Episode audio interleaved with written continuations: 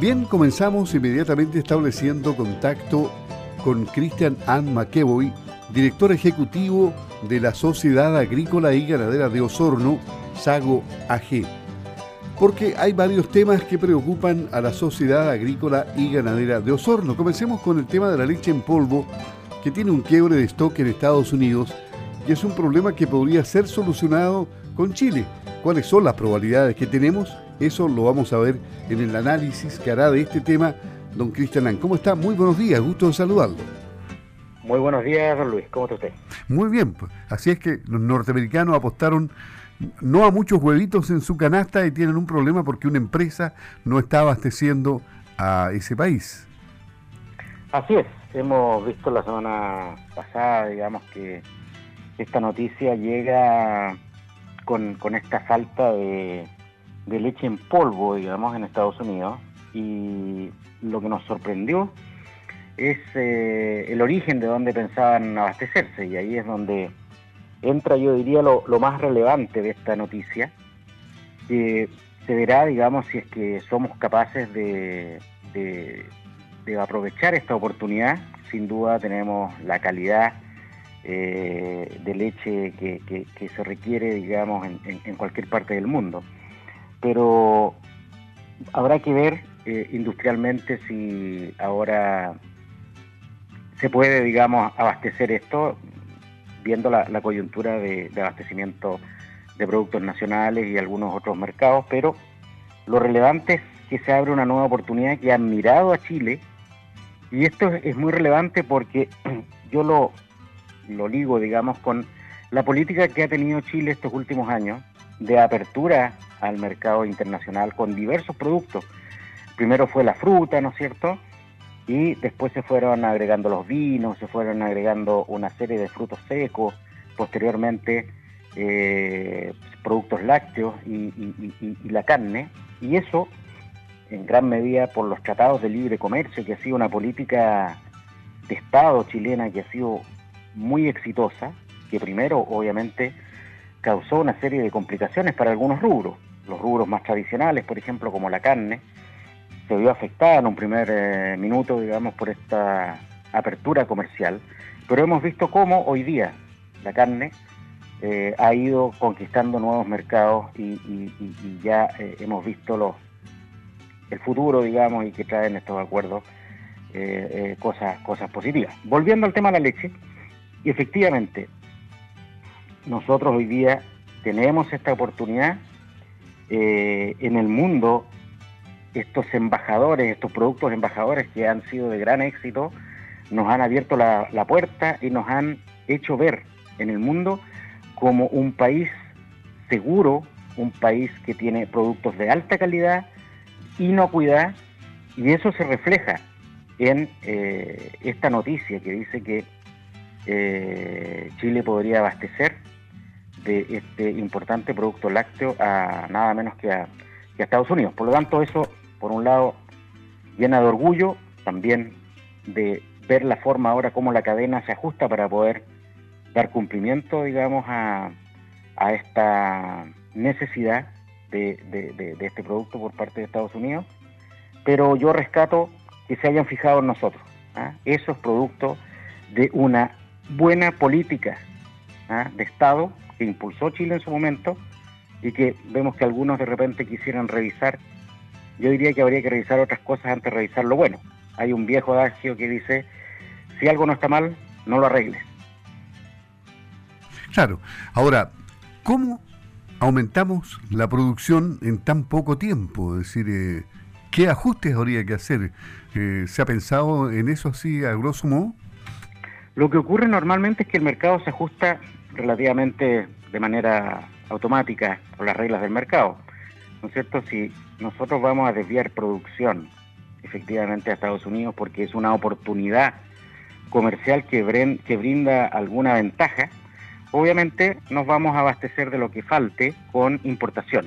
Y este mix no tiene por qué ser eh, negativo para el país, todo lo contrario, puede ser positivo porque podríamos abastecernos de un producto eh, a un menor precio y obtener un mayor precio en la exportación pues, eh, eh, generando un, beneficio para, para, neto para el país. Digamos. Así que siempre lo que a nosotros nos falta por producir o porque estamos haciendo algún negocio con algún otro país, digamos, la importación siempre está abierta para cubrir ese déficit y si es que esto ya fuera una política de más largo plazo, porque se, establece un, negocio eh, más permanente, efectivamente se produce un círculo virtuoso que hace que eh, ante el estímulo, digamos, de, un buen negocio, la producción primaria se ponga a trabajar, digamos, aumente la cantidad de leche y así podamos eh, abastecer en el mediano y largo plazo con, con leche nacional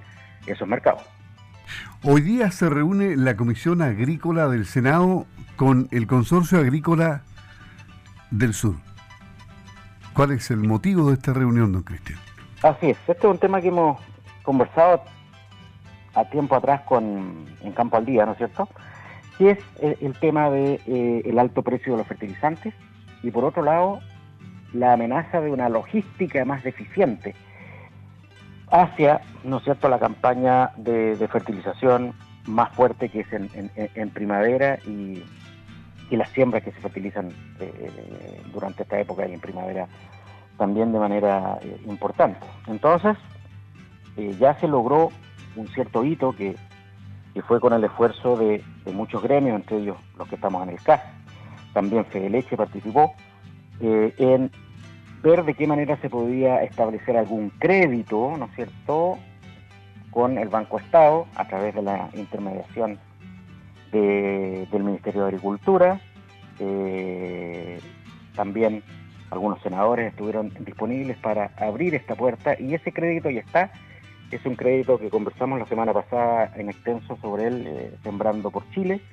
¿No es cierto que no solamente es para temas de siembra, también para se puede utilizar para para otros fines, pero eh, quedó pendiente una conversación, ¿no es cierto?, con la Comisión Agrícola, eh, la cual se va a dar hoy día a las 14.30, en la cual podremos afinar algún otro forma o mecanismo, digamos, en que podamos resolver estos, estos dos problemas, que son uno, de qué manera este aumento de costos eh, va a ser suplido por un crédito preferencial, un crédito con mucho mejores tasas.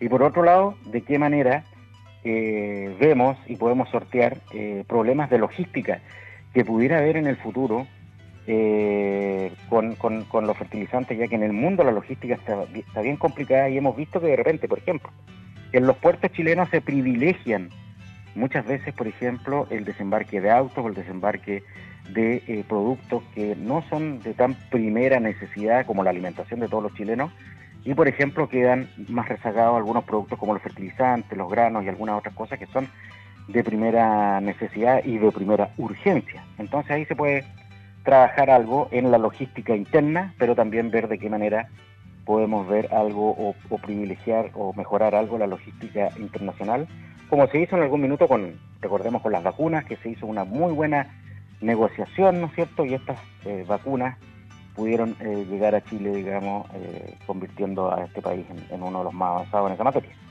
Y finalmente el, último tema, el que ha quedado dando bote desde el sábado, el borrador de la Constitución.